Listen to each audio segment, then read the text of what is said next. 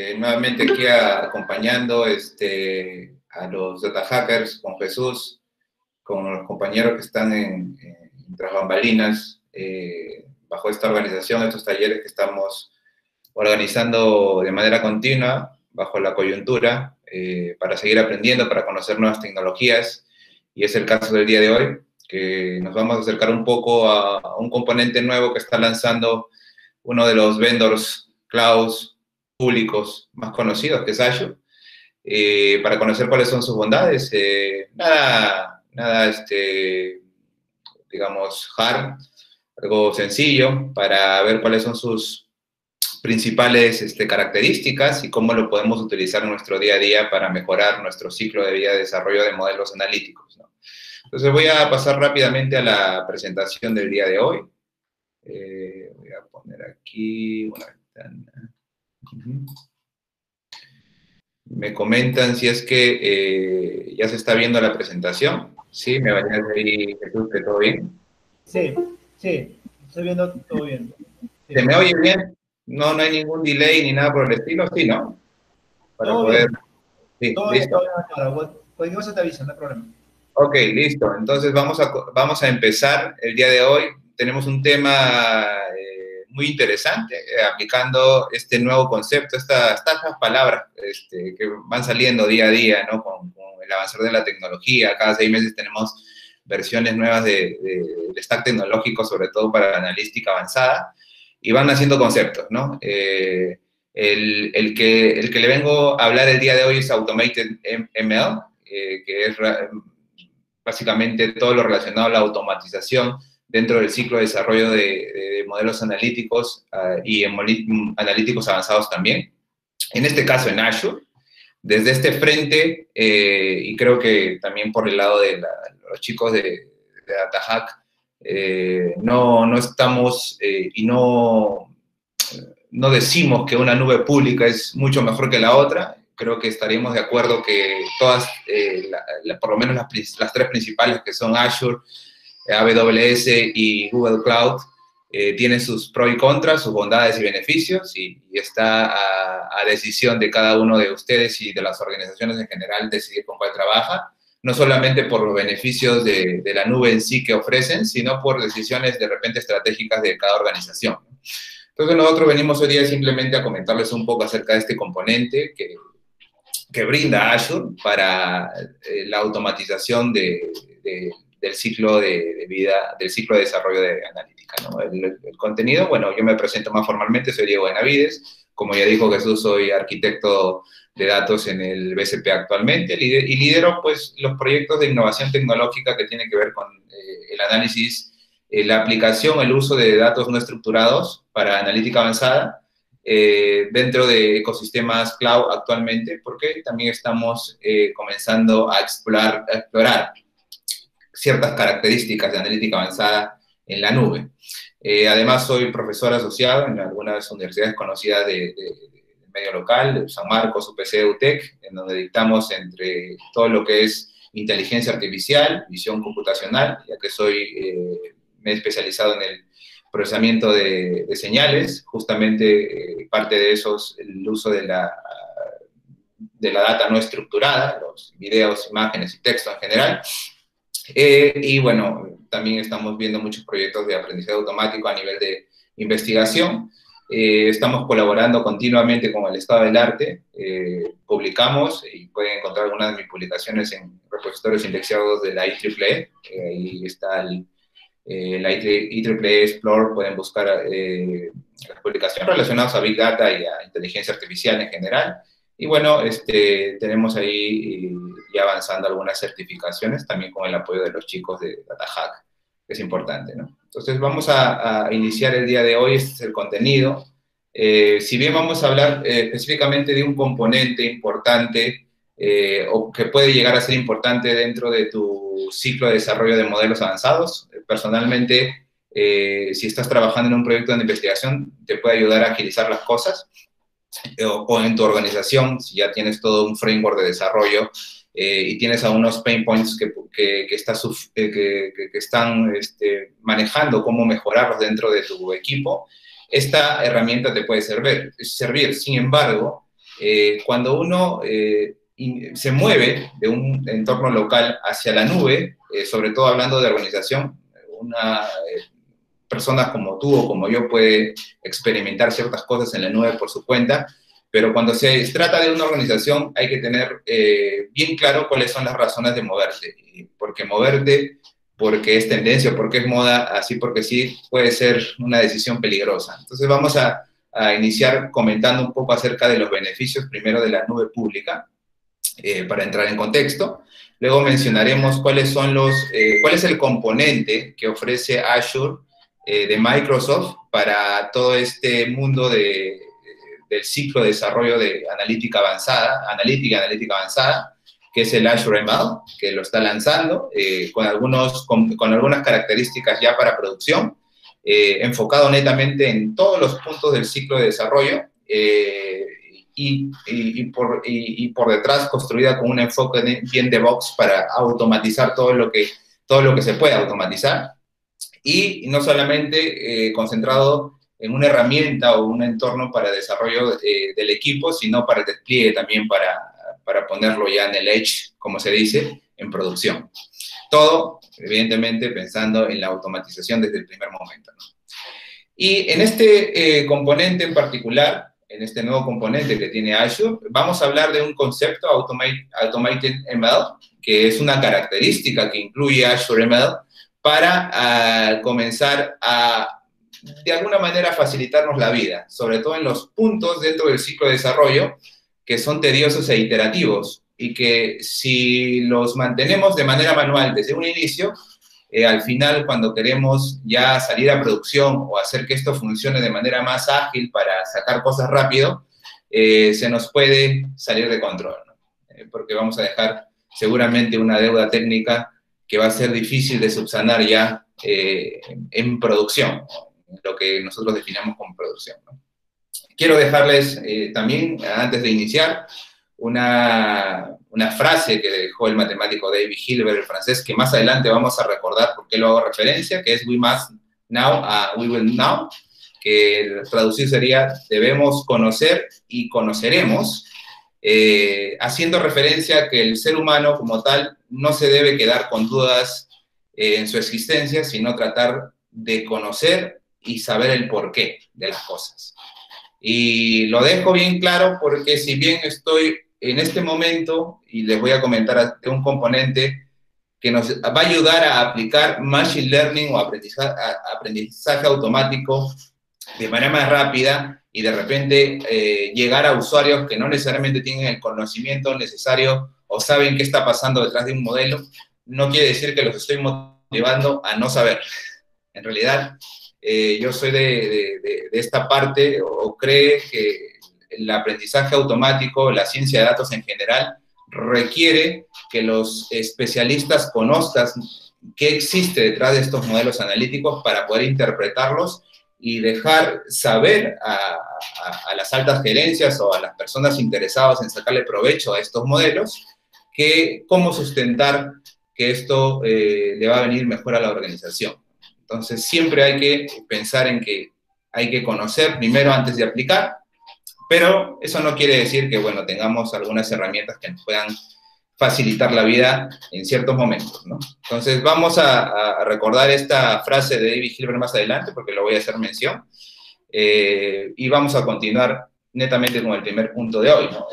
como les había dicho, primero, antes de pensar en movernos a la nube, eh, sobre todo como organización, más que como persona eh, o como tú, como yo, que podemos ir y podemos gastar algunos dólares eh, experimentando, pensando en un sustento fuerte de, de, movernos eh, a la nube pública como organización, están primero los tipos de servicios que, este nos puede, que esta nos puede este, proporcionar, al margen de la marca, ¿no? sea Azure, sea AWS, sea Google Cloud o en general, hay otras más. Eh, cuáles son los beneficios. Y para comenzar a entender los beneficios, tenemos que, entender, tenemos que empezar viendo qué somos actualmente. Eh, para los que, eh, aquellas empresas pequeñas, medianas o grandes que tienen sus data centers locales, sabemos que esto requiere pues un esfuerzo a nivel de trabajo humano, este soporte en general de, varias líneas eh, especializadas. Estamos hablando de redes, almacenamiento, servidores, virtualización, visualización, sistemas operativos, aplicación, para sostener y soportar toda esta, eh, digamos, carga operativa, tienes que tener mucho recurso, aparte del lugar donde vas a montar todo esto que genera pues costos adicionales, porque tienes que tener electricidad, porque tienes que tener eh, ventilación, tienes que tener todo, un, todo en regla, por decirlo así.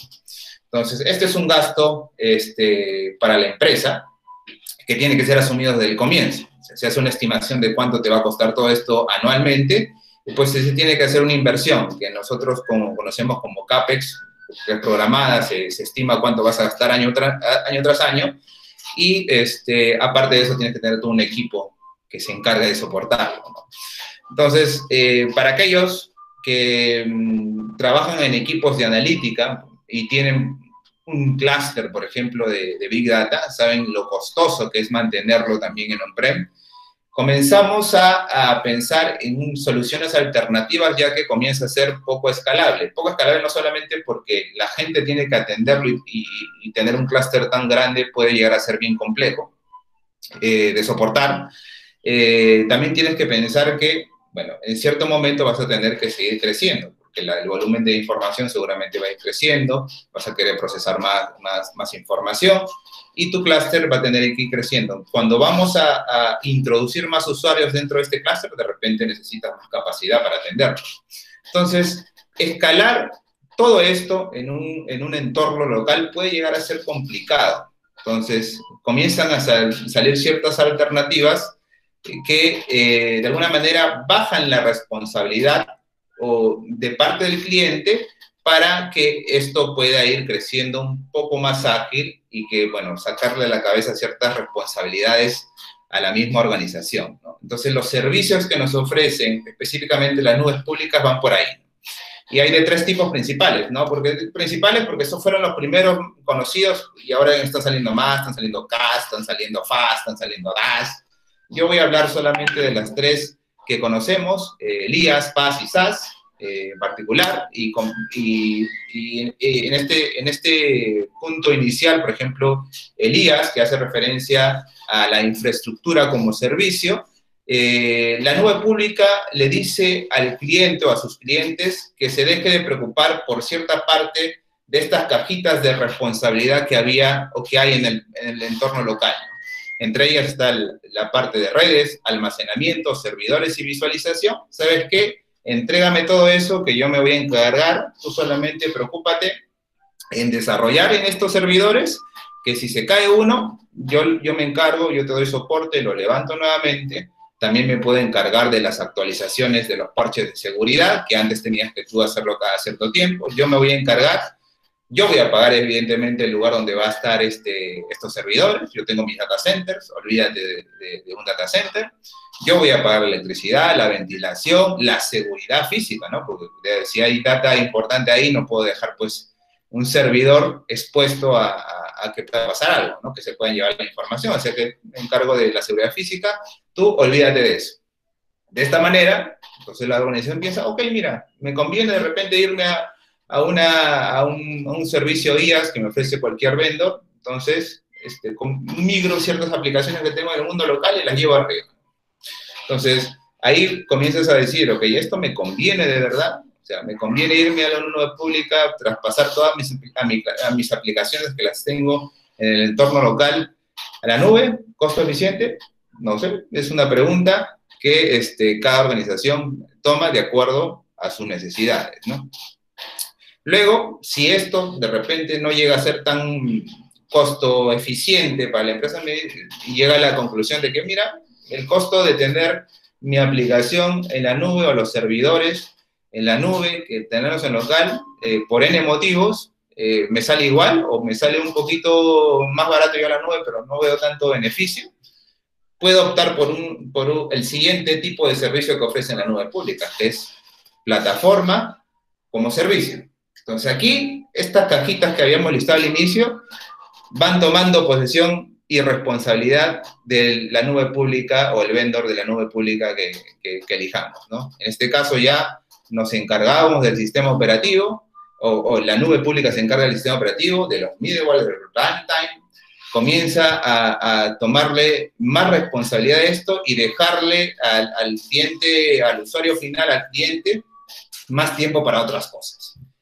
El PAS está más orientado, evidentemente, a brindarle un poquito más de flexibilidad al momento de implementar eh, soluciones. Ya no solamente son servidores vacíos en donde el cliente va a instalar, sino que están brindando ya un servicio eh, como plataforma. Estamos hablando de bases de datos, estamos hablando de eh, eh, repositorios un poco más este, power, como este, cluster de Big Data, eh, entornos para visualización, etcétera, que podrían ser parte de tu flujo de datos en tu end, yo hablando netamente de flujo de datos, pero ahí no más, ¿no? Porque la plataforma como servicio todavía sigue, sigue estando de parte del usuario ciertas responsabilidades en la parte de aplicación, por ejemplo, el diseño de aplicaciones y el mundo de datos, el gobierno o la seguridad de datos sigue siendo parte o responsabilidad del cliente. Entonces, hay un servicio adicional que es el SaaS, en donde ya el proveedor de la nube te dice, ¿sabes qué? Yo me voy a encargar de todo. Yo lo único que te voy a poner es una cajita, un servicio, y tú vas a consumir lo que tú gustes, sea un servicio de analítica, sea un servicio, no sé, de limpieza de datos, sea un servicio de visualización, es como tener, comprar tu eh, Microsoft Office para Word, para editar textos, para hacer presentaciones, y tú lo utilizas y no te tienes que eh, preocupar por el mantenimiento, por la actualización, ni por la cantidad de recursos que necesitas para correr ese software. Yo me encargo de todo. Es más, si en cierto momento para hacer un procesamiento en Excel, por ejemplo, estoy, estoy yendo bastante, un ejemplo bastante básico, necesita más, recurso, más recursos de cómputo, yo me encargo de levantar esos recursos de cómputo automáticamente y tú no vas a hacer nada. Van a estar siempre disponibles, siempre te ponen pues un 99.99% de, de disponibilidad. Y bueno, me encargo también de la seguridad de los datos, la seguridad de las redes. Yo te garantizo, bajo el SLA que yo, que, que yo tengo, público, este, el servicio que te estoy ofreciendo. Entonces, de esta manera, y lo que busca este, los servicios de la nube pública es que el cliente, eh, organizaciones o cliente, persona como tú, como yo, nos despreocupemos bastante de comenzar a implementar servidores, instalar, actualizar software, preocuparnos por temas de, seguridad de redes, etc., lo asume la nube pública y yo tengo más tiempo para hacer mi core de negocio si yo estoy haciendo modelos analíticos, estoy haciendo un score, estoy haciendo, no sé, un pricing, estoy haciendo un modelo para, este, para recomendaciones, yo me enfoco más en eso, en generar más insights y comenzar a generar valor en el modelo de negocio que yo tengo. Entonces, la idea eh, de migrar a la nube pública es justamente comenzar a ver qué beneficios yo puedo, bajo, tomando en cuenta mi estado actual, puedo obtener de ellas si es costo, si es rapidez, si yo quiero levantar rápidamente un clúster de, Big Data para procesar datos y no quiero pues llamar a, un proveedor para que me traiga este, servidores y yo mismo instalar el software, ¿no? Lo, levanto rápidamente en minutos eh, en la nube y ya lo puedo utilizar. Entonces, eso es para nosotros menos responsabilidad eh, menos administración, menos operación para el usuario y más tiempo para concentrarnos en eh, nuestro objetivo final. Entonces, con esa idea de migración, si lo están pensando como organización o en sus organizaciones, deben tener en cuenta antes de eh, dar el primer paso. Como persona, como tú o como yo, como te digo, puede ser un tema experimental, y este, podemos explorar los servicios que nos brindan cada vendor, Google Cloud, AWS o Azure, de manera indiferente. Una vez comentado esto, vamos a eh, movernos ya al componente que vamos a hablar hoy día, o del componente o parte de él, una característica en particular, que es de Azure Machine Learning, que es justamente un servicio o un componente tecnológico que, que, que brinda Azure a manera de, en realidad lo vende como un SaaS, como un software as a, service, es un software como servicio. Sin embargo, es un poco engañoso porque termina siendo un PaaS y luego lo, voy a explicar eh, al momento de la demo por qué. Eh, termina siendo un pass, en teoría, porque levantas servidores por detrás que tú finalmente terminas utilizando para las tareas de analítica, de procesamiento que vas a hacer. Eh, pero bueno, eh, sirve igual porque escala de acuerdo a los parámetros que tú este, has definido y te facilita bastante el hecho de no tener que instalar pues, software ni, ni preocuparte por las redes ni nada de eso. ¿no? Tú lo tienes ya listo en pocos minutos. Entonces, ¿qué es Azure Machine Learning? Eh, Azure Machine Learning es un entorno de desarrollo netamente enfocado en el ciclo de desarrollo de modelos analíticos avanzados también, analíticos tradicionales y avanzados, que se enfoca punto a punto en cada una de las etapas de este ciclo. Estamos hablando de la identificación, eh, bueno, de la pregunta correcta, que, cuál es el contexto, el objetivo de analítica que tienes, la preparación de los datos. Eh, saben que gran parte o mucho tiempo que se invierte en el ciclo de desarrollo de modelos es en la preparación de los datos, es lo más duro quizás. Después yo me he demorado hasta tres meses en preparar un dataset alguna vez años atrás. Ahora ya es mucho más sencillo.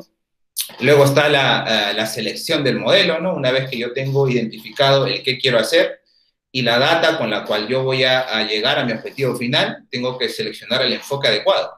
Estamos hablando por ahí, oye, de un, algoritmo en particular, que es una regresión, es una clasificación, es supervisado, no supervisado, semi-supervisado. Todo necesita seleccionar adecuadamente el modelo. Luego de eso está ya definido, puedo tener una lista de, enfoques eh, que yo considero que me puedan ayudar eh, eh, para mi target final. Los entreno todos y los comienzo a validar uno por uno, a comparar ¿no? cuáles son los resultados, cuál es la precisión con cuál de ellos me quedo finalmente, ¿no? de acuerdo a mis criterios de evaluación que yo he predefinido inicialmente. ¿no? Finalmente, ya tengo un banco de datos que me va a servir como prueba para validar finalmente si el modelo eh, funciona o no. Entonces, todo este ciclo, bueno, alto nivel, porque dentro de cada una de estas etapas hay varios pasos, y ya había mencionado que en la etapa 2, pues, suele ser la etapa más dura, la preparación de datos, sobre todo si tienes mucha variabilidad y diversidad de fuentes que juntar para llegar a un input eh, para el modelo. Eh, tienen trabajos iterativos y costosos, que si tú eh, desde el inicio no comienzas a automatizar, porque eso es lo que siempre se recomienda cuando trabajas un proyecto como este, al final te llega a consumir bastante tiempo. Entonces, acá hay un, un esquema en donde muestra cuál es el proceso iterativo en general a alto nivel de un eh, ciclo de desarrollo de modelos. ¿no? Comenzamos con la idea, tengo una idea eh, que, creo, considero que puede ser, eh, que puede generar valor a, la organización bajo el modelo de negocio que, que tengas, puede ser banca, telecomunicaciones, puede ser un retail, etc. Luego de eso tengo que identificar primero si mi idea tiene el insumo necesario para volverse realidad, porque puedo tener una excelente idea, pero si no tengo data, olvídate, no vas a poder avanzar nada. Entonces, valido que existe la data y luego comienzo a ver cómo voy a conseguir esa data. Generalmente este, esto es un, es un mundo a veces, ¿no? Porque si tienes muchas fuentes de diferentes sistemas, bases de datos con formatos diferentes, o la data no es estructurada, es un parto, como se dice. Eh, los orígenes de datos identificados y comenzar a pensar en recolección y limpieza de fuentes de manera automática es lo que se recomienda desde un inicio. Luego está, bueno, ya habíamos dicho la selección de modelos, que en algunos casos, bueno, aquellos que ya tienen este, modelos, una lista de modelos definidos en la organización, eh, de repente esto es más fácil porque ya sabes qué modelo utilizar otros tienen que empezar de cero e investigar un poco dentro del estado del arte qué modelos podrían ayudarte de acuerdo al, objetivo que te has definido. Si es una clasificación, si es una regresión, eh, qué, enfoque me conviene más de acuerdo a la data que tengo, la data está balanceada, desbalanceada, de repente enfoques hay que tratan mejor estos casos, entonces tengo que hacer una investigación. De estos, puedo seleccionar una lista de, varios modelos que, han tenido éxito en otras organizaciones, los pruebo, yo los entreno, para esto pues debo tener la data de acuerdamente este, particionada, ¿no? porque lo que se suele hacer es dividir un porcentaje para el entrenamiento del modelo, otro porcentaje para calibración y otro porcentaje para prueba. Algunos solamente tienen entrenamiento y prueba, ¿no? pero hay que hacer esa división y hay que comenzar a entrenar. Y entrenar no solamente una vez, eh, esto se entrena varias veces, ¿no? Porque hay que comenzar a calibrar los, los hiperparámetros de cada modelo, porque los modelos tienen parámetros que no necesariamente eh, van a funcionar con la data que les introducimos, sino hay que comenzar a, a calibrarlos. Luego hay todo un proceso de validación que, bueno, no hay un estándar, cada organización dependiendo de, su modelo de negocio este, tiene criterios de validar un modelo, si, estos justamente son regulados o no. Por ejemplo, en banca se ve mucho que todos los modelos para vender un, un producto crediticio, por ejemplo, tienen que ser validados correctamente bajo el esquema del regulador que es la SBS. Entonces, toda la organización tiene que diseñar, pues, sus criterios de validación para que este modelo finalmente sea utilizado y poder vender algo de manera formal, de manera legal. Entonces, todo este proceso, que pareciera pues a cinco cajitas sencillas, no, en realidad dentro de, estas cajitas hay bastante trabajo y retrabajo que suele ser pues repetitivo, iterativo, desgastante, y bueno, y si vas a ejecutarlo con una temporalidad pues cada meses, pues hacerlo manualmente todos los meses es, no es recomendable. Para eso debiera existir pues herramientas o debieras comenzar con la automatización, sobre todo de los procesos que son más costosos. Eh, Machine Learning se enfoca en estos puntos eh, del ciclo de desarrollo de, de, modelos. Cada uno tiene una, eh, un módulo, una característica en particular eh, que se explota y estoy hablando desde, desde la concepción del modelo con la data, con el input, con la selección del, eh, del modelo este, más adecuado para el, objetivo final de tu, de tu idea, y también el despliegue, porque cuando ya termino de modelar, termino de validar y tengo el, resultado del modelo más adecuado para, mi problema de analítica, este lo tengo que llevar pues a un entorno a un lugar en donde sea consumido ya para vender, para vender por, por ahí un crédito, para vender pues este, un producto en general, yo lo debo disponibilizar en algún lado. Este, esta, esta última parte, por lo menos bajo mi experiencia en el Perú, eh, nos está costando bastante. No, no hay una forma estándar, no hay un flujo que comience desde el, la concepción del modelo analítico, y pase automáticamente o de manera sencilla a un entorno productivo. Siempre todo llega a ser un poco a alto nivel o no respetando, sobre todo cuando se trata de una organización que, de alguna manera tiene que tomar sus cuidados entre ambientes de desarrollo, certificación y producción. ¿no? Entonces, no hay un flujo. Entonces, eh, Azure Machine Learning se concentra mucho en cada punto de este ciclo de vida y nos brinda herramientas como parte de sus características que nos pueden ayudar. Otra cosa, eh, otra característica que nos brinda como beneficio Azure Machine Learning es que está pensado desde el inicio en automatizar todos los puntos, eh, sobre todo los más costosos dentro de este ciclo de vida.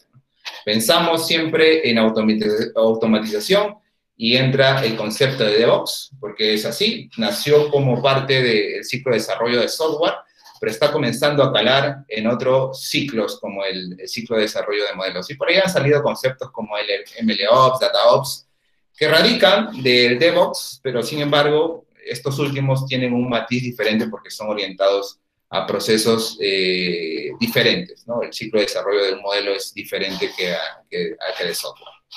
Pero por ahí va, automatizar todo lo que sea eh, este, automatizar en general. Siempre es la, la, la recomendación en estos casos. Y luego está que la plataforma Azure Machine Learning está pensada no solamente en aquellos perfiles como los data scientists que tienen más know-how en modelos, sino que te permite, inclusive si no tienes mucho conocimiento en modelos, ni en matemática, ni en estadística, ni en el manejo de data, entrar y comenzar a probar tus ideas. Eh, de repente tienes una idea, eres un comercial, eres una persona que trabaja en marketing, eres abogado, es un perfil, pero no, no sabes ni, ni, programar en Python, ni no sabes qué es una regresión. Yo simplemente tengo una data ahí por ahí que, que, estoy generando y me gustaría pues tener alguna idea, pues Azure Machine Learning te permite a través de sus interfaces eh, usuarios intuitivas eh, comenzar a construir experimentos y que te vuelven resultados al instante. Y justamente de eso vamos a hablar el día de hoy. Eh, finalmente, te brinda una característica, y justamente es la que hoy es la, la ¿no? el Automated ML, que está orientado en automatizar el end-to-end de eh, ciclo de, desarrollo, por lo menos el 80% del ciclo de desarrollo de, modelos. ¿no? ¿Por qué? Porque eh, solo basta que le introduzcamos una fuente, la fuente que evidentemente va a alimentar mi modelo de acuerdo al contexto, y él se va a encargar de todo lo demás. Estoy hablando de la preparación de los datos, se va a encargar de la optimización de los hiperparámetros, se va a encargar de hacer el análisis de los resultados bajo los criterios de performance que existen para los modelos y que tú puedes seleccionar, de todo, se va a encargar de todo y te va, te va, te va, te va a retornar una lista ranqueada de los modelos que ha utilizado para el, problema que en cuestión, te va a decir cuál es el mejor y te va a decir por qué, basado en qué métrica eh, es la mejor. Esto es totalmente parametrizable, es más, lo vamos a hacer hoy día con clics, sin embargo, por detrás, esta plataforma construye eh, todo un script en Python, eh, porque ese lenguaje está disponible actualmente, que tú puedes modificar. Entonces, vamos a irnos directamente a esta característica, es, que es el Automated eh, Machine Learning, eh, usando el componente de Azure Machine Learning.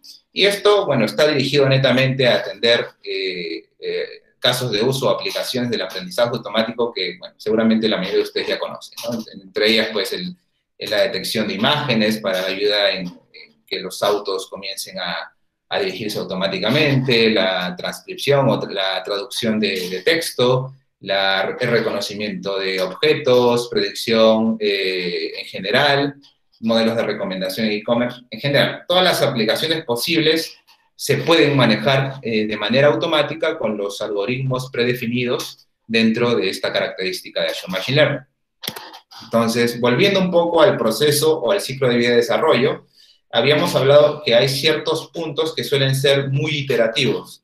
Entonces, que si tú no los automatizas de un primer nivel, se vuelven costosos. Entre ellos está, pues, la selección de modelos, el entrenamiento del mismo eh, y la, validación del mismo, ¿no? Porque eh, cuando, no sé si la mayoría o algunos que hayan trabajado en un proyecto de analítica, eh, no solamente se trata de entrenar el modelo, sino que entrenas una vez y probablemente vas a tener que entrenar muchas veces más hasta encontrar pues, los hiperparámetros adecuados que te den la precisión o la métrica adecuada que tú hayas elegido, el área bajo la curva, el accuracy, etc. Tienes que buscar, eh, comenzar a utilizar seguramente algunos métodos para, para iterar varias veces el, el, entrenamiento del modelo hasta llegar a los parámetros óptimos. Esto suele ser pues una y otra vez y puedes llegar a te perder mucho tiempo, porque si lo haces en tu máquina de manera pues recursiva, una, un entrenamiento tras otro entrenamiento, te puedes tardar pues semanas, ¿no? Hasta, si no meses. Eh, otro trabajo es la validación, ¿no? Porque dentro, eh, cuando tú tienes data disponible para entrenar y para probar un modelo, generalmente es ese muestreo, ¿no? No es que se mete toda la data, se entrena el modelo y con ese modelo vas y, vendes algo, en realidad tienes que hacer varias pruebas, comenzar a hacer muestreo de la data disponible, entrenar con parte de la data un modelo y probarla con el restante y hacer un montón de, muestreos aleatorios eh, hasta que llegues a la conclusión de que efectivamente eh, los parámetros que has, el modelo y los parámetros que has seleccionado son los más adecuados, con un margen de error siempre. Eh, aquel que me diga que es un modelo es este, 100% preciso o 100% o tiene una accuracy de, de del 100%, yo desconfiaría de, ese modelo. Entonces, como, como, les decía, en esta parte del proceso iterativo hay varias cosas que se pueden ir automatizando.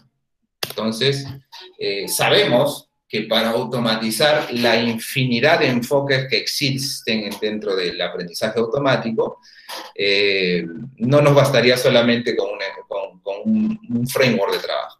para cada uno de los eh, enfoques de aprendizaje automático existen ciertas características que hay que tomar. Está el aprendizaje supervisado, el no supervisado y el aprendizaje por refuerzo, que es otra tendencia que, también está eh, bien de moda, por decirlo así, pero en realidad es un enfoque bien antiguo. Eh, pero todos estos tres mundos, estos tres enfoques son netamente diferentes. Y aquí es donde, bueno, voy a hacer una pausa, vamos a recordar lo que decía nuestro amigo David Hilbert, el hecho de que haya herramientas que nos faciliten eh, entrar a este mundo eh, y automatizar sin saber yo qué está detrás de todos estos enfoques, no quiere decir que no deba saber que, porque sobre todo los modelos que nos van a exigir sustentar eh, el output eh, o el resultado del mismo, van a requerir que nosotros conozcamos qué está haciendo el modelo por detrás. Entonces, hay que mucho cuidado, eh, por lo menos desde mi punto de vista, es importante que la gente sepa que está detrás, no es solamente la herramienta o el lenguaje de programación, sino que está. Estoy hablando solamente de analítica, del mundo de la ciencia de datos. Habrá otros enfoques que no necesariamente necesiten saber esto. Dicho, continuamos, eh, no dejes de aprender en general, no solamente para, para Machine Learning, para cualquier duda que tengas en tu rubro, sea de software, ingeniería o, marketing. Si tienes una duda, lo mejor es que investigues un poco, leas, te, informes y descubras, eh, resuelvas tu, duda ¿no? en general. Azure Machine Learning como beneficio eh, simplifica la creación y la selección del modelo de, la selección del modelo óptimo a través de la automatización de justamente puntos principales del flujo de desarrollo de, modelos, a través de eh, justamente lo que vamos a comentar. Tenemos como eh, eh, datos de entrada, realmente ya procesados, limpiados, no necesariamente que, que, que, que hayamos verificado que, todos estén con datos, porque puede haber nulos, puede haber datos faltantes, eso puede ser tolerable, yo tengo un dataset y quiero aprovecharlo lo mejor posible. Eh, quiero aprovechar, tengo un dataset y quiero aprovecharlo de la mejor manera posible. Entonces, lo normalmente que yo haría eh, es técnicas de imputación, si es que me, da, me faltan datos en general, si me faltan datos hay nulos, uso técnicas de, imputación. Lo más sencillo por ahí para algunos sería, ah, bueno, utilizamos la media si se trata de una variable continua, eh, cuantitativa, la media, si tengo suficiente data. Entonces, los que están en, cero, pues lo lleno, o nulo, lo lleno con una media y suficiente. Pero hay varias técnicas de imputación y no necesariamente la media puede ser la que tú estés necesitando. Entonces, para evitar con, este, concentrarnos en buscar el mejor enfoque solamente para imputar o para si tenemos datos desbalanceados, que es otro de los problemas típicos, le doy toda la responsabilidad a nuestro Automate eh. Eh, toda esta selección de modelo no solamente se va a enfocar en seleccionarme eh, el mejor modelo posible que yo tengo, que, bueno, el Azure Machine Learning tiene dentro de su lista, sino que se va a encargar de formatar la data de la mejor manera. Eso quiere decir que si hay, si hay bueno, datos que están mal formatados, que si es un numérico, pero está como texto, lo va a corregir. Si hay pues vacíos o nulos, los va a llenar con métodos de imputación que él ya tiene, que conoce a través de, lo que tiene disponible, y te va a dejar la fuente de datos, el dataset, listo para introducirse al modelo de Machine Learning o los modelos, porque él va a ejecutar varios modelos en paralelo. Luego de eso, va a entrenar, eh, cuando termine, va a agarrar la lista de entrenamientos de los diversos enfoques que él ha entrenado y los va a comparar para ver cuál es la mejor. Hay una lista de, métricas de evaluación como precision, accuracy, ya les había dicho, el área bajo la curva, varias, el F2, etcétera, disponibles. Puedes hacer tus, tus propias métricas, sí, para evaluación. Eh, la compara con la métrica que tú decidas. Yo, por ejemplo, decido el área bajo la curva entonces, el mejor modelo es, va a ser el que tenga mejor área bajo la curva, por dar un ejemplo. Entonces, ese va a ser el resultado, que te va a dar un detalle eh, bien, bien este, detallado, para la redundancia, de en qué se ha basado, cómo lo ha corrido, te va a generar el script de Python, que seguramente algunos estarán muy ansiosos de obtener para ver cómo lo ha hecho, y tú vas a poder modificar eso después en otro, en otro módulo de Azure Machine Learning. Entonces, esto es básicamente eh, ya un resumen de, lo que nos brinda el, el, Automate ML, no se centra netamente en todas estas iteraciones costosas que hay que hacer desde la data hasta el entrenamiento y la evaluación, lo hace una y otra vez con varios modelos de manera paralela, porque ese es otro golazo, que lo va a hacer de manera paralela. Y, y, no solamente eso, sino que cuando termine de seleccionar este modelo, tú con unos cuantos clics lo puedes poner en producción. Ahora, claro, eso va a depender del, framework, del framework que tú utilices dentro de tu organización, ¿no? Porque en algunos casos, como les había comentado, sobre todo en los modelos financieros, eh, los modelos tienen que ser evaluados al interno. ¿no? es que ya entrenó, tengo eh, una accuracy de 0.99 y salen a, vender algo, no. Tiene que pasar otras validaciones. Eso depende. Pero hasta aquí, de mucha ayuda, porque yo ya puedo tener una versión preliminar de cuál es el enfoque adecuado que yo puedo tener. Ya inclusive me, me ha imputado la data, eh, ha entrenado varias veces, ha tenido varias iteraciones y ya tengo pues una lista de enfoques que yo puedo utilizar. Eh, ¿Cuáles son entonces los beneficios o qué, es lo que nos permite el AutoML de Azure Machine Learning? Bueno, la automatización siempre desde el inicio. Y si tú no lo vas a hacer, pues dejemos que Azure Machine Learning lo haga por nosotros.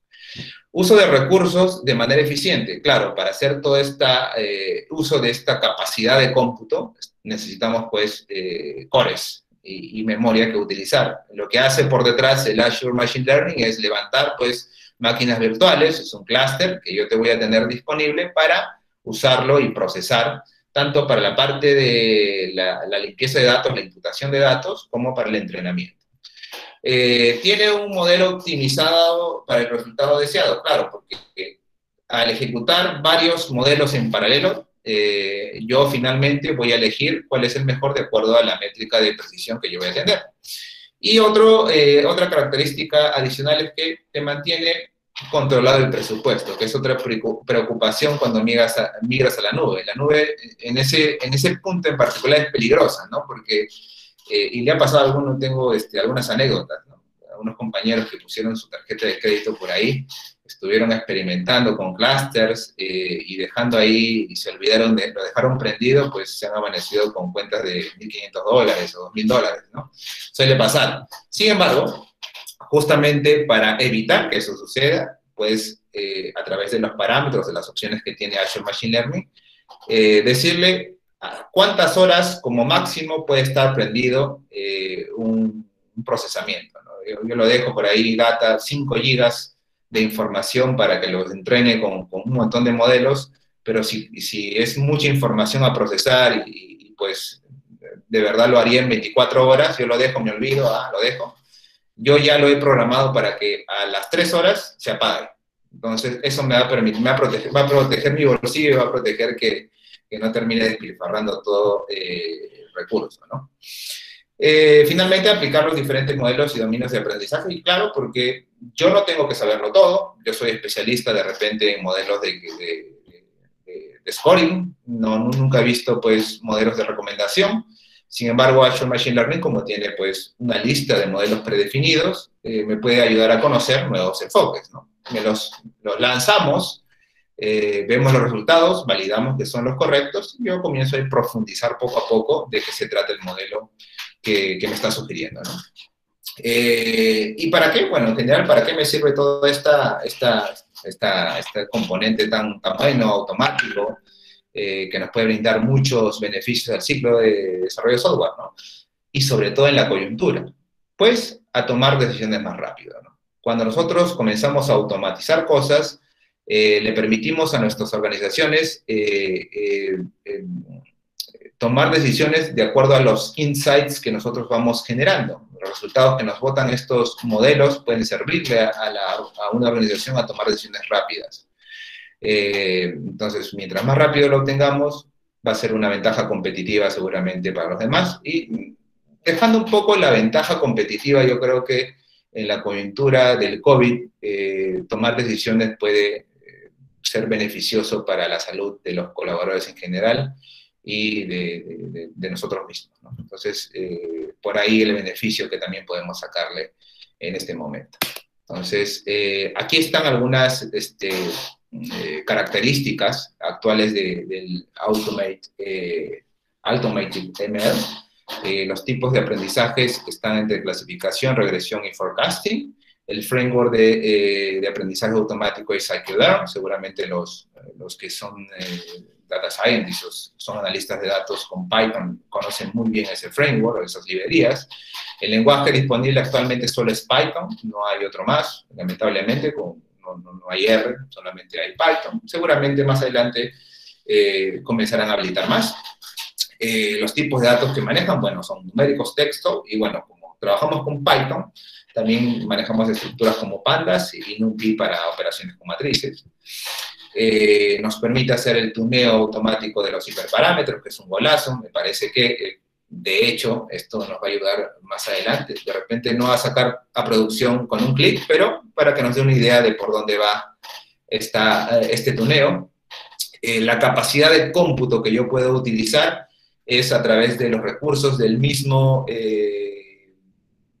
Azure, o sea, máquinas virtuales de Azure, de manera batch, o sea que yo ejecuto ahora y lo dejo procesando, y si lo quiero hacer en real time, eh, puedo utilizar recursos de Databricks. Databricks, eh, como algunos de ustedes sabrán, es la distribución de Spark eh, que se encuentra disponible en Azure, que es, Spark es una tecnología para, es un motor de procesamiento en paralelo, muy, conocido por, por, varios, y que Databricks lo, lo tiene disponible en su versión nube y es escalable, es elástico, podemos utilizarlo y para tareas de eh, streaming eh, está, eh, está muy bueno. Yo lo he probado y está funcionando muy bien. la, bueno, está la, la, selección automática del modelo, el puede ser tu cómputo local, o sea, puedes usar recursos, tus recursos de la máquina que estás utilizando, puedes usar recursos del Azure Machine Learning, o sea, máquinas virtuales de Azure, yo las puedo levantar, claro, te van a cobrar por el consumo de ellas, y también el de Databricks. Eh, cualquiera de ellas puede ser las opciones de cómputo para ambos mundos, para los hiperparámetros y para la selección de modelos.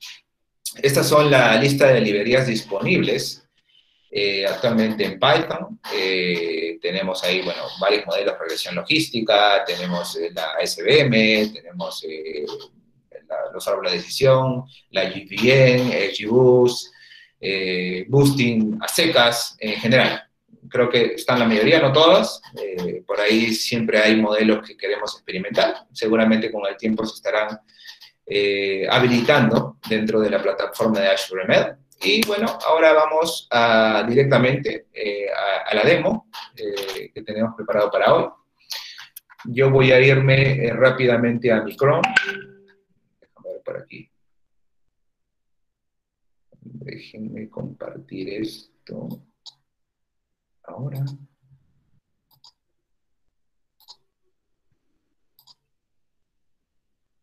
Voy a irme a mi pantalla del Chrome.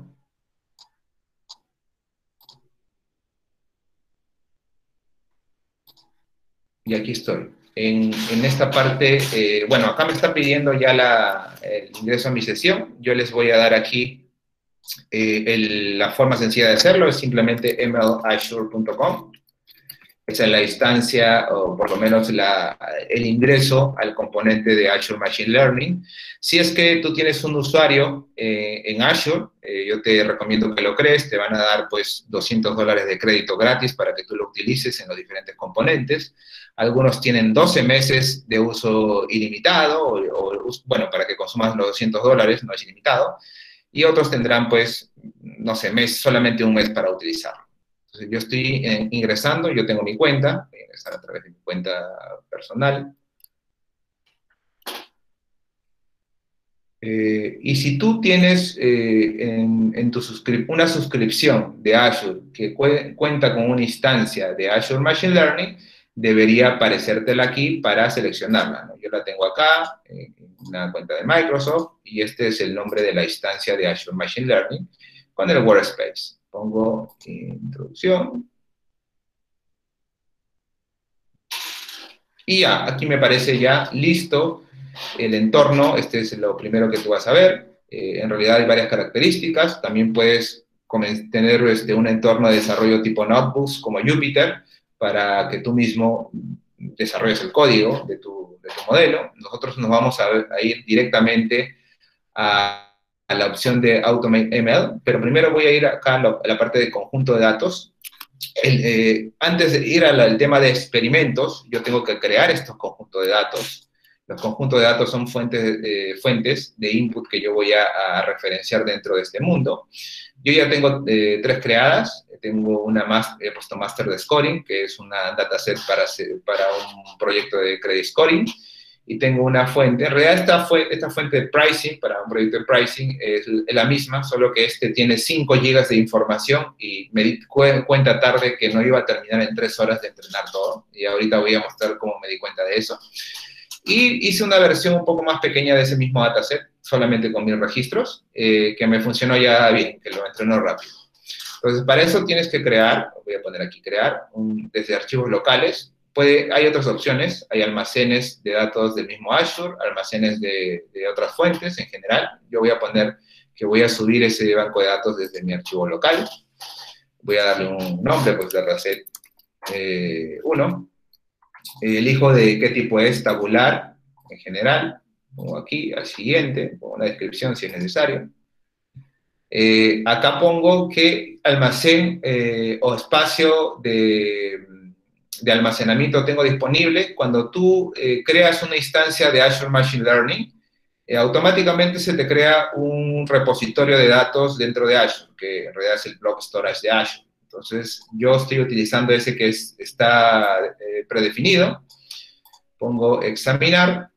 Yo tengo acá justo esta, esta data de 100 registros que yo hice hace unas horas atrás para la POC para la demo, eh, ya lo tengo, voy siguiente, este lo que va a hacer es cargarlo a ese repositorio de datos que está en la nube, ya está cargado al 100%. Y también en el siguiente paso se van a dar cuenta que ya reconoció el formato. ¿no? Este es un CSV, en realidad es un archivo delimitado por comas, eh, bueno, está en codificación UTF-8. Eh, lo único que le tengo que indicar, como se dan cuenta, las cabeceras lo está eh, tomando como registro, pero acá lo puedo, le puedo decir que usar cabecera del primer archivo. Ahí está. Entonces ya lo ha, ha formatado bien. Le ponemos siguiente para ver el esquema. Te da por defecto, o sea, infiere el esquema, eh, vas a tener tú que elegir si es que eh, el tipo de datos es el correcto, pero te permite pues elegir otro de los que tiene disponibles. Eh, también te elige qué campos del dataset vas a utilizar. Yo, por ejemplo, el ID, el batch y el price tree no lo quiero. ¿Por qué? Porque en este dataset en particular están vacíos, así que no los voy a utilizar. Entonces selecciono esto, pongo siguiente, y ahí me da un resumen de lo que yo, yo he configurado para tener ese dataset disponible, pongo crear, y ya se debe, se debe estar creando el backup, como ya lo tengo disponible. Eh, luego de eso, cuando ya tienes un conjunto de datos o dataset disponible para comenzar a hacer tu, tus modelos, te vas a la opción de Automate ML.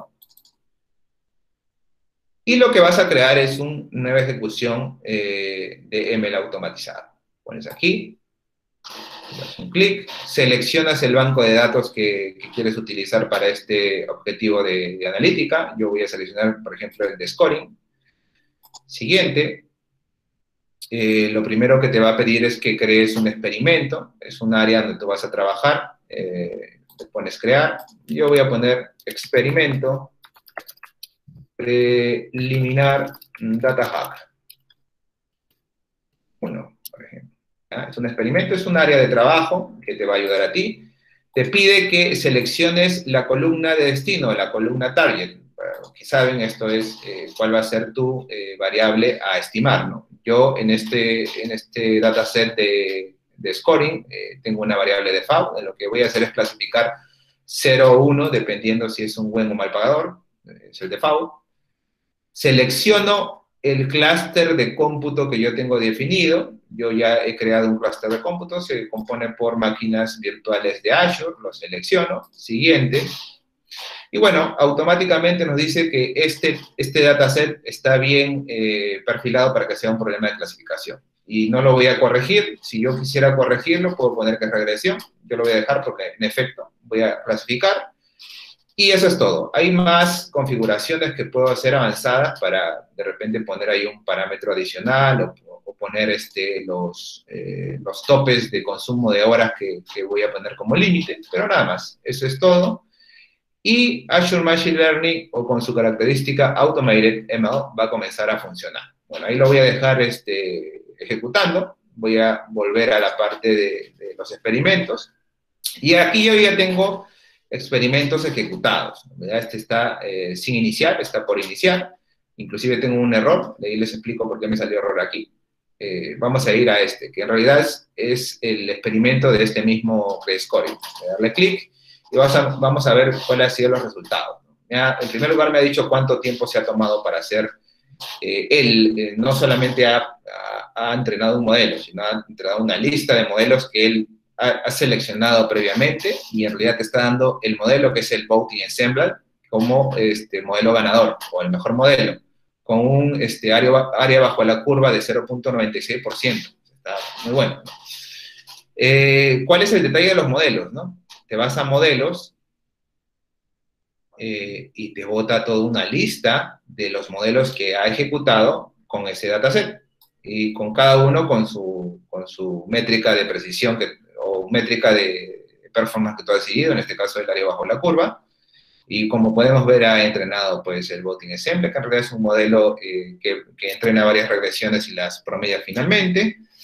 Eh, en el caso de clasificación, eh, eh, bueno, cuenta cuántas veces este, se ha repetido más una clase. tenemos el AGBoost, el Classifier.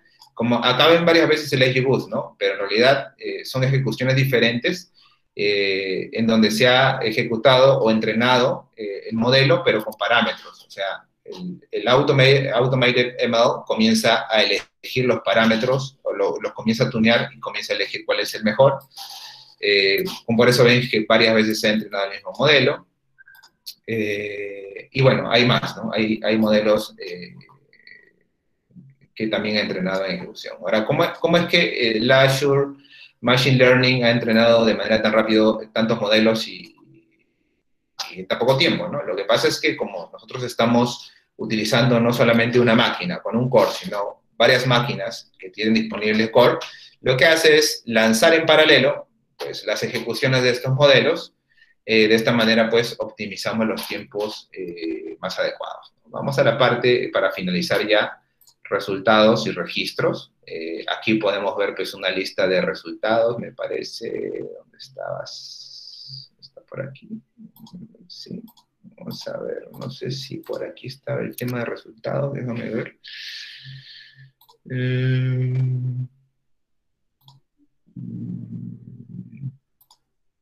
Parece que sí estaba por aquí. Ah, no. Si entramos, por ejemplo, a este, eh, a este que es el modelo ganador, vamos a ver la explicación. En la explicación sí me va, a comentar un poco más acerca de cómo le fue eh, bajo las métricas de performance. Inclusive nos vota eh, cuáles han sido las variables que han tenido más importancia o relevancia en la ejecución del modelo. Acá me elegido pues esto. Esto usualmente para nosotros sería eh, hacer pues un enfoque para ver qué variables son más importantes. Si se trata de pues que es, una correlación, eh, podemos usar este, la correlación de Spearman para ver si es no lineal la correlación.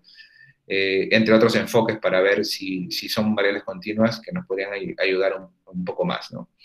Eh, métricas para ver la performance gráficamente, está la matriz de confusión por ahí, está el accuracy, el precision, el F1, eh, la de bajo la curva, vamos a, ver, vamos a bajar un poquito más aquí, y vamos a ver, aquí está la matriz de confusión, por ejemplo, cuántos son los falsos positivos, eh, aquí está la gráfica de las curvas RAW, de precision y, y el recall, eh, en realidad de, de, aquí saca pues el área bajo la, la curva eh, que yo he tomado como, como, ejemplo, el de acá, eh, y bueno, te bota más, este, más información de cómo le ha ido a través del entrenamiento a esta ejecución en general. eso es lo que quería mostrar. Ah, bueno, quería mencionarles por qué me había salido error, ¿no? recuerdan que les había dicho que el Azure Machine Learning a través de tu, su auto MLL puede ser configurado para que solamente consuma hasta cierto, ciertas horas el recurso, porque si no te lo cobran, ¿no? Si lo dejas prendido, pues horas o días, eh, al final, pues este, te terminan cobrando, ¿no? Y, fuerte tu tarjeta de crédito. Se dan cuenta que eh, yo había dejado eh, este modelo de pricing con 5 GB de información automatizado para que se ejecuten, miren, se llegó a 3 horas y un poco más y ahí se detuvo se detuvo porque yo lo he configurado para que eh, en tres horas ya corte, sea donde se haya quedado, corte la, el procesamiento y se detenga el experimento. Por eso es que me este, votó error con un error de timeout. ¿no? Eso es lo que quería contarles. Eh, de hecho, que esto tiene muchas características más que, que mencionar, pero ya, ya nos hemos pasado poco de tiempo inclusive. No sé si hay alguna consulta respecto a, la herramienta, a, la característica en particular. Hola, hola Diego, ¿qué tal? Aprovechando que ya estamos en la parte donde podemos lanzar preguntas, justo en Facebook, eh, Carlos nos comenta, bueno, nos lanzó una pregunta por Facebook mencionando si el AutoML de Azure puede eliminar los datos nulos. Sí, sí. Así es. Tiene sus métodos de imputación, lo, había mencionado, es más, lo podemos ver eh, eh, en, una de las características, voy a entrar en un experimento, y lo pones acá. El límite de protección de datos te, brinda información acerca de lo que ha hecho, ¿no? Control de desviación de validación, detección de equilibrio de clases, imputación de valores características que fallan. Y acá te, tienes eh, documentación para que veas tú cuáles son las técnicas de imputación que tienes disponibles. La respuesta, sí lo hace. Ok. Y otra pregunta que, bueno, un poco más abierta que nos lanzó antes por Facebook es, Diego, ¿qué modelo sueles utilizar dependiendo de un escenario retail? Entiendo que para analizar transacciones retail. retail, eh, bueno, retail lo que se me viene a la cabeza no es que yo lo haya usado, sino que he tenido compañeros que sí trabajan en eso, modelos de recomendación, en donde se trata de, por ejemplo, eh, lo de Netflix, cuando tenemos un ratio de puntuación que los usuarios han hecho a cada película, lo que se hace es formar una matriz, eh, tipo lo que eh, Google hace para hacer PageRank, pero esta matriz es incompleta. el objetivo es justamente eh, buscar los, los, los, puntos faltantes o los valores faltantes de esta matriz. Y hay técnicas ahí de, tipo de encoding y embedding para, para buscar estos valores faltantes. Eso es lo que yo eh, he visto más adecuado para el tema de, modelos de recomendación. No, no los he aplicado. No los he aplicado. Ok, aquí hay una pregunta en el chat que nos dice, ¿cómo, cómo se pondría en producción el modelo? Ah, bueno, en realidad sí es una característica Power, no nos va, no nos va el tiempo de hecho de mencionarlo aquí, sin embargo hay algo, algo un pequeño este, cherry a un futuro programa que estamos eh, preparando con mucho esfuerzo con, el equipo de, de DataHack, eh, que pronto ya van a tener novedades, en donde vamos a explorar un poco las características de Azure Machine Learning en general, no solamente el AutoML. Lo que hace eh, Azure Machine Learning para poner modelos en producción es contenerizar el modelo resultante y lo pone en un servicio API REST dentro de un orquestador de, contenedores como es Kubernetes, que es el AKS de Azure que lo tiene disponible, de tal forma de que tú lo puedes utilizar a través de, un servicio REST. Esa es la forma que lo hace. Claro que lo hace con un clic, ¿no? Eh, pero, este, digamos, esa es la forma. Claro, eh, claro. Bueno. Ok, aquí eh, otra pregunta. mencionan cómo exporto el modelo en Python. O sea, el modelo que acabas de hacer, ¿se puede exportar? Sí, tiene una forma de exportar. Eh, en, este momento eh, voy a mostrarles la instantánea que, tenemos como resultante para, para un modelo. Porque el código de Python sí se genera. Acá está la instantánea.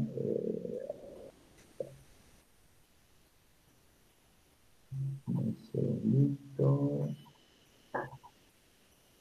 Un modelo, ajá, está. Vamos por aquí, a este que, ha sido ganador, te vas a instantáneas, y acá tienes el código de Python.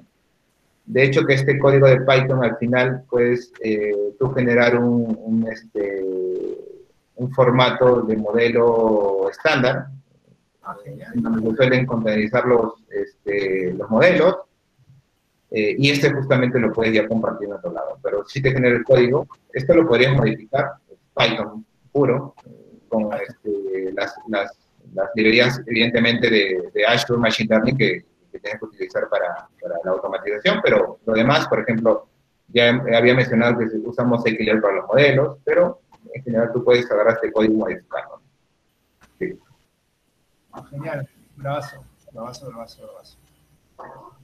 Bueno, acá hay unas preguntas que podemos continuar. Son un poco genéricas, pero bueno, a ver, David, bueno, no, Jorge nos pregunta si, bueno, en GCP existe Cloud Data Flow para hacer pipelines ¿sí? con Apache Beam. ¿Qué alternativa nos propone Azure para crear pipelines? Si bien es cierto, no tiene que ver mucho con el AutoML, pero es más como en el esquema, en el entorno de, Azure, más o menos qué herramientas pueden, usar los chicos para procesamiento de datos y pipelines.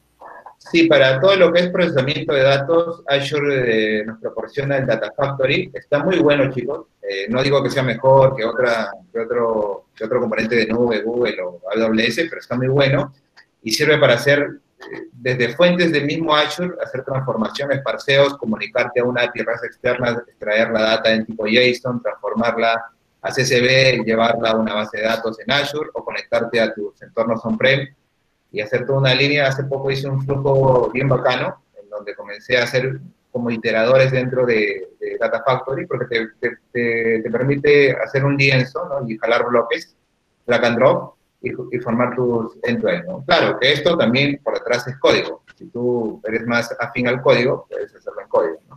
Pero es el, el, el Data Factory, el símil la herramienta de Google que acabas de mencionar. Genial. David Regalado nos pregunta, ¿en imputación tiene el AutoML alguna configuración para decirle que no trabaje con los registros null? Eh, sí, no, no lo he indicado mucho en la parte de imputación, pero eh, de hecho que como tienes el código, vamos a esperar que cargue esto, disponible para hacer modificaciones, lo puedes variar. Yo lo que, sugeriría es que inicialmente veamos cuáles son los métodos de imputación que tiene, y luego ver cómo, si modificamos y le decimos que, no lo haga, pero de hecho que si no quieres que no impute nada o que no trabaje con, los datos, lo puedes hacer. Eh, vamos a esperar que cargue esto para darlo. Eh, todavía estamos viendo mi pantalla, pero no, Jesús, sí. sí, sí. Este, bueno, pero sí, sí, para no tener más, sí se puede, lo puedes este, configurar las opciones. Yo lo he lanzado tal cual, pero hay bastantes opciones acá tenemos, ver eh, detalles de, análisis, esto es lo que ha, lo que ha encontrado en general, eh, pero cuando tú, vamos a entrar a la documentación, eh, cuando tú comienzas otro experimento, tú puedes configurar para que haga un lado la imputación. Yo, como te mencioné, acá está la, toda la capacidad de, imputación, todo lo que yo este, he configurado en general para que lo haga por defecto, pero acá podemos ver la visualización de Feature Settings. Yo puedo configurar que se haga o no se haga, se haga cada paso. Eh, en este caso, si no quieres que impute nada, ya tienes la data, o quieres que utilice la data tal cual, lo hará. Ah, Depende. sí. Ok, genial, genial. Ok, ya para no quitar más tiempo, para seguir con el siguiente punto, eh, en resumen, hoy este, bueno, Elvis Díaz nos pregunta, ¿cómo creamos un clúster en Azure? Yo entiendo que está bastante ligado al tema de crear un clúster probablemente de Big Data, HD Insights probablemente. Sí, eh, para responder rápido eso, eh, dentro del Azure Machine Learning, eh, como creamos datasets, recuerdan, porque es el insumo, también si no tienes ningún clúster de recursos de procesamiento, te brinda esta parte en proceso, para que tú crees tus instancias. Yo les había dicho que, bueno, en, Azure eh, se levantan clusters de procesamiento, clusters de proceso con máquinas virtuales de Azure, ¿no? Entonces tú pones aquí nuevo y comienzas a elegir no solamente el tipo de, si es CPU o GPU, CPU o GPU, cualquiera que tú quieras, sino el tipo de máquina virtual que tú quieres utilizar. Claro, que acá está el truco, ¿no? Porque, o sea, si eliges una super máquina con muchos cores y con muchos gigabytes, eh, son más caras. Así que este, no te emociones mucho. Eh, y bueno, también tienes la, posibilidad de poner pues, que esto sea elástico. ¿no? Puedes decir que mínimo que sea cero nodos o un nodo, o puedes decirle que máximo sean ocho nodos. ¿no? Que quiere decir que como mínimo un nodo va a estar levantado y como máximo para utilizar, si tienes más tareas eh, que, se van a ejecutar en paralelo, serán ocho nodos. ¿Ocho nodos de qué? De este tipo, ¿no? De cuatro núcleos con 4 GB de RAM y 28 GB de disco, ¿no? Eso es, bueno, lo creas y como acá yo tengo, ya tengo mi clúster creado, operativo, seguramente me están cobrando, ya no me preocupo por eso. Pero sí, te deja. Y también puedes hacerlo referencia a un clúster de Databricks externo. Claro, qué bueno, qué chévere, interesante. Ok, para continuar ahora con la presentación, yo, yo voy a, tomar un poco la pantalla, ¿sí? Este, de hecho, muy interesante lo que acabas de presentar. Gracias por Ahí, ahí me quedo este, por si hay eh, preguntas más adelante. Eh, pero bueno, también como que ya voy cerrando mi participación. Bueno, chicos, gracias. Espero que, este, este pequeño introducción a la Short Machine Learning y a su característica AutoML haya sido de su interés. Eh, está muy, muy baja la, herramienta. Yo les recomiendo que se creen una cuenta de Azure y inviertan sus 200 dólares en eso. se van a divertir bastante. Nos vemos. Chao, chao. Claro. Sí, igual Diego nos, todavía nos va a acompañar un ratito más. Igual esta presentación es solamente para continuar con lo, con lo mapeado dentro del temario. ¿sí? Pues nada, antes que nada, mm, me gustaría nuevamente, probablemente algunas personas ya nos conozcan, algunas no. Rápidamente voy a hacer un overview de, de quiénes somos. Bueno, somos una empresa, eh, los data hackers nos conocen, somos Data Hack Formation, ¿sí? Y brindamos capacitaciones, talleres, informaciones en temas de cloud, data y analytics. ¿sí? Hoy en día, bueno, estamos y tenemos cursos en línea, ¿sí? diferentes portales como Udemy, y pues más de 300 personas confían en nosotros y están más de 10 países en realidad. ¿no? Eh, bueno, ¿qué certificaciones contamos? ¿Quiénes somos? ¿Dónde somos? En resumen, bueno, dentro de, de este proyecto tenemos a muchas personas que ya certificadas y reconocidas a nivel internacional por diferentes artículos y publicaciones que vamos elaborando continuamente. Eh, y dentro de las certificaciones, podemos decir que tenemos certificaciones en Google Cloud como Cloud Engineer, como Data Engineer, certificaciones de, procesamiento de datos con Spark en la empresa Databricks, en la empresa de Cloudera, que es una empresa muy conocida en el mundo de Big Data, y también tenemos certificaciones en Azure, ¿no? Microsoft. Y los artículos que publicamos nosotros, tenemos una comunidad de artículos, de artículos en español que se llama Disruptiva y tenemos ya creo que más de 10, 15 artículos de diferentes eh, tecnologías, tanto de Amazon, de Google y de Open Source. Eh, les invito a conocernos un poco más ahí. Y aparte de esto, dentro de nuestro proyecto, los docentes también hacen publicaciones en diferentes portales muy reconocidos, como Tower Data Science, y dentro de la comunidad misma de Google Cloud. Entonces, los invito a conocernos un poco más, visitar nuestros artículos, eh, revisar algunas cosas que ustedes pueden adoptar o aprender. El tema es compartir información y, educar, educarnos todos, ¿no? Bueno, un poco más contarles que los programas que tenemos hoy en día eh, son los eh, que tenemos una especialización en arquitectura de datos e ingeniería.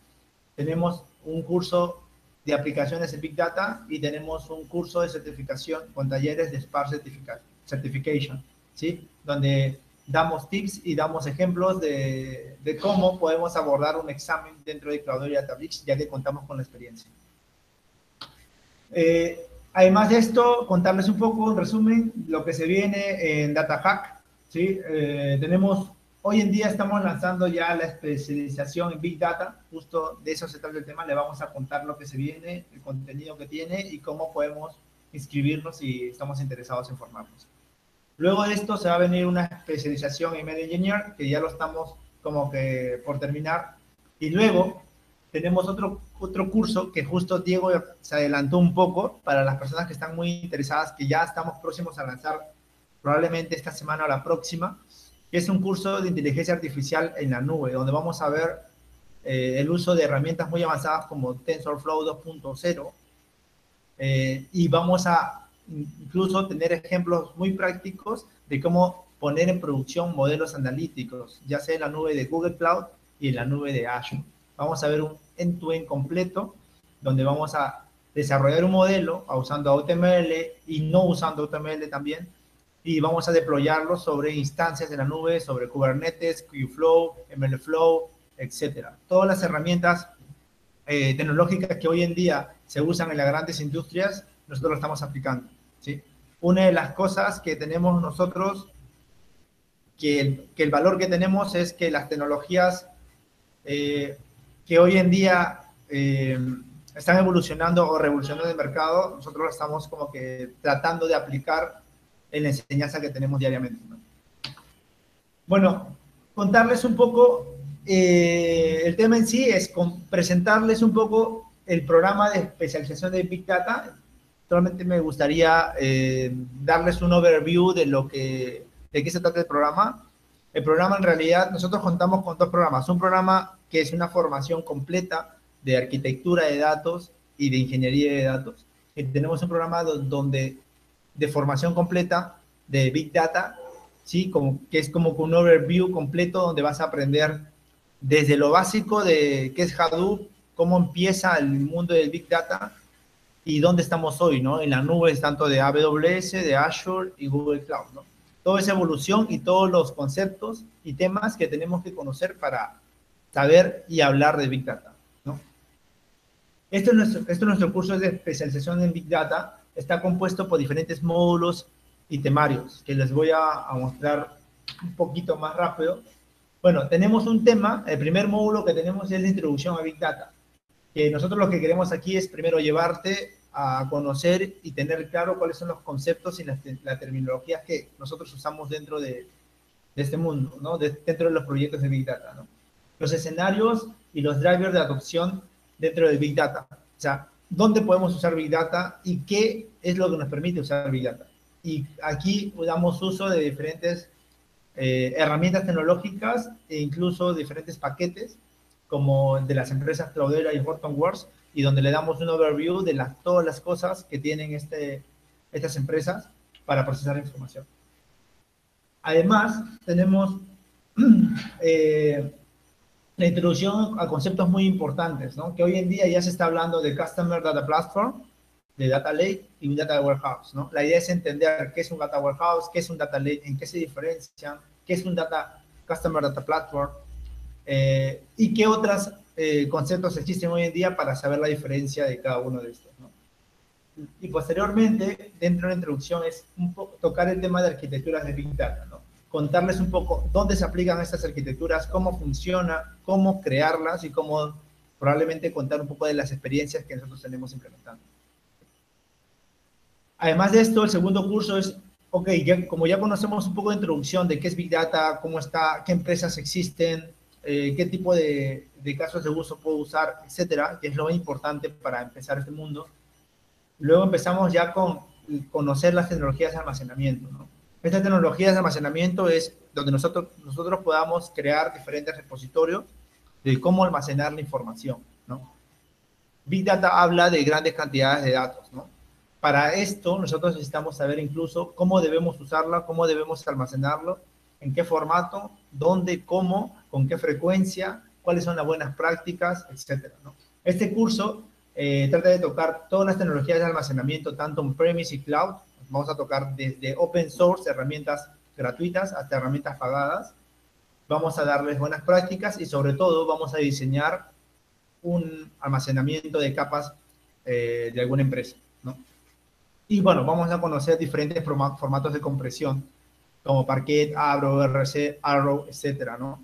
Que cada, bueno, en resumen, si me preguntan qué es un formato de compresión, es a qué tipo de es un formato que nos permite hacer el procesamiento más eficiente, ¿no? Es como, por ejemplo, hoy en día yo puedo tener eh, un fichero que pesa 10 gigas, si aplico algún tipo de formato, en específico, por ejemplo, Parquet, hace que este fichero, eh, el peso sea de 2 gigas, ¿no? en todo caso, cuando yo proceso información, la transferencia de datos ya no va a ser de 10, sino de 2.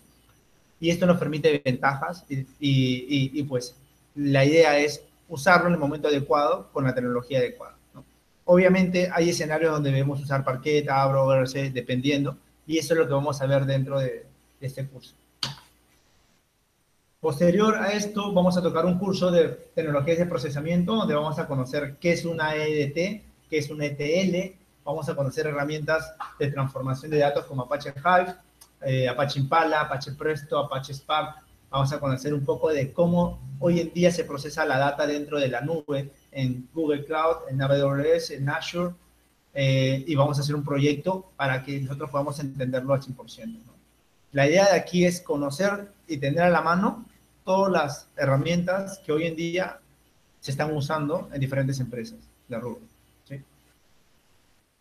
Eh, además de esto, hay otro curso que, que es el Tecnologías de Orquestación y Visualización. Es un curso donde nos enseña a poner pipelines o crear flujo de datos, ¿sí? usando diferentes herramientas y orquestarlas. ¿sí? En este caso, nosotros estamos enseñando o pegándonos mucho a procesar y esquedular información con Apache Airflow, que es una de las herramientas hoy en día más, no, no sé si es más usada, pero más conocida dentro del mercado, ¿sí? que llama mucho la atención que hoy en día las grandes empresas lo están adoptando. Eh, además de esto, vamos a conocer cómo explotar información eh, con Power BI y Apache Superset. Vamos a, a construir y exponer APIs, etcétera, ¿no?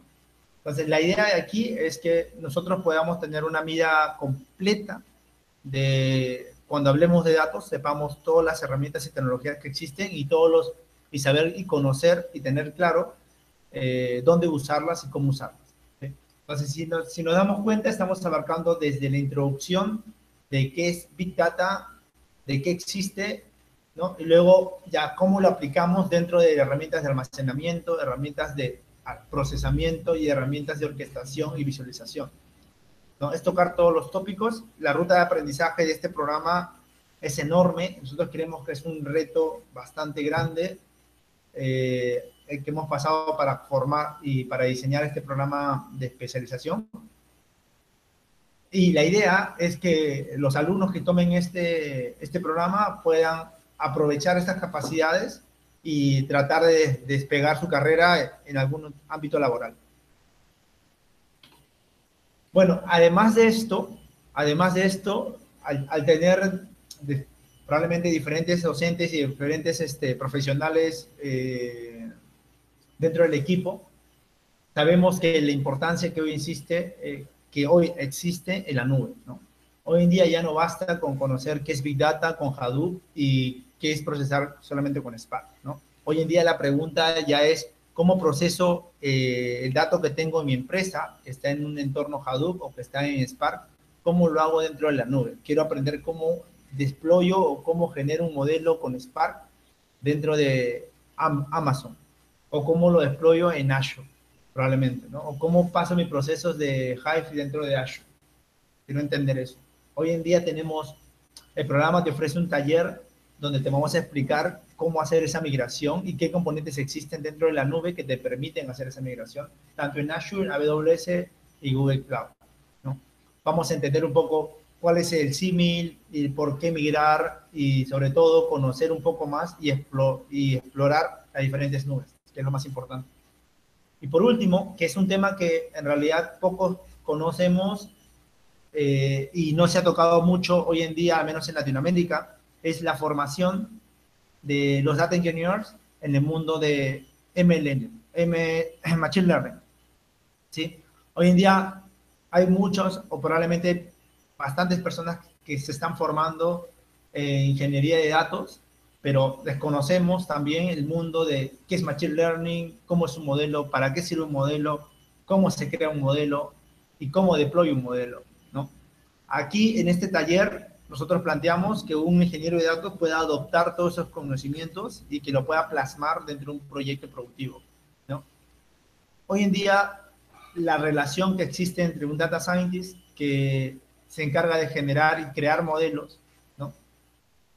Eh, con la de un Data Engineer es muy cercana, ¿sí?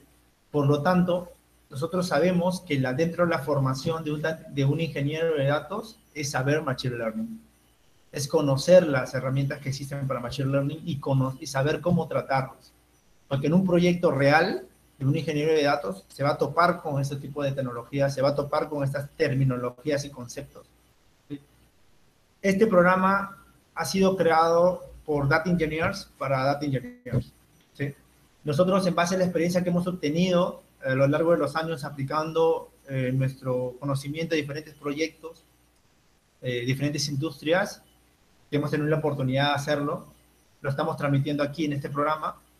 Y eh, quiero comentarles más o menos que este programa está compuesto, en resumen, por cuatro cursos donde vamos a conocer todo el tema de Big Data y datos, tanto en premise en la nube, y dos talleres adicionales que nos va a ayudar a acercarnos mucho más a lo que se viene hoy en día eh, en nuestra carrera de formación. Eh, para agregar un poco más, si quieren algún detalle adicional, los invito a conocernos un poco más dentro de nuestra página web que es datahacks.ai. Eh, Aquí están nuestras redes sociales, aquí está nuestro número de contacto.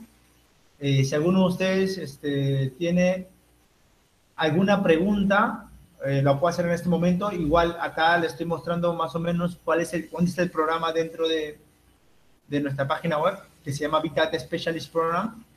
Eh, aquí están todos los cursos que vamos a topar. Acá están los cursos que estamos tocando y los talleres adicionales. Además de esto, Acá mencionamos a los profesores que estamos a cargo de este programa. En este caso soy yo, Jesús Méndez. Eh, bueno, también está Antonio Cachuán, está Jimmy Farfán. Tienen la libertad de poder conocernos, buscar nuestro LinkedIn, conocer nuestros proyectos, conocer nuestros artículos para que vean la calidad de la que estamos ofreciendo.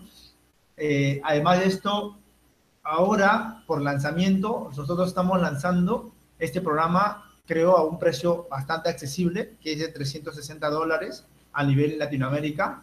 Sabemos que este programa no existe hoy en día en Latinoamérica, nosotros lo estamos haciendo. Y bueno, tienen la posibilidad de pagarlo por cuotas, pueden aprovechar, eh, reservar la, la, matrícula con 60 dólares. Eh, y, y, pues nada, más que nada es, es presentarle este programa. Si alguno tiene alguna pregunta, duda, algo que quiera si quiera que le responda, sin ningún problema lo puede hacer. Y pues nada, más adelante les contaré, obviamente, sobre un programa adicional que tenemos, único también en Latinoamérica, de arquitectura de datos e ingeniería de datos, que abarca mucho más la parte técnica y sobre todo cubrimos muchos aspectos también de, de la parte de obtener certificaciones internacionales, etc. ¿sí? Pero eso ya se contaré más adelante. Y como les digo, se vienen más cosas, tanto de, cómo desplegar un modelo Machine Learning en la nube y también cómo conocer la nube en sí, tanto de Azure, de GCP, etcétera, y de Amazon. Eh, pues chicos, antes que nada, a las personas que aún están aquí, muchas gracias por, por participar de este webinar. Ese taller, la idea es compartir un poco de, de lo que sabemos y pues me gustaría saber si alguno de ustedes tiene alguna duda sobre este programa, tiene algo que quiera consultar, preguntar si lo vamos a tocar o no lo vamos a tocar. Eh, son, siéntase libre de preguntar, por favor.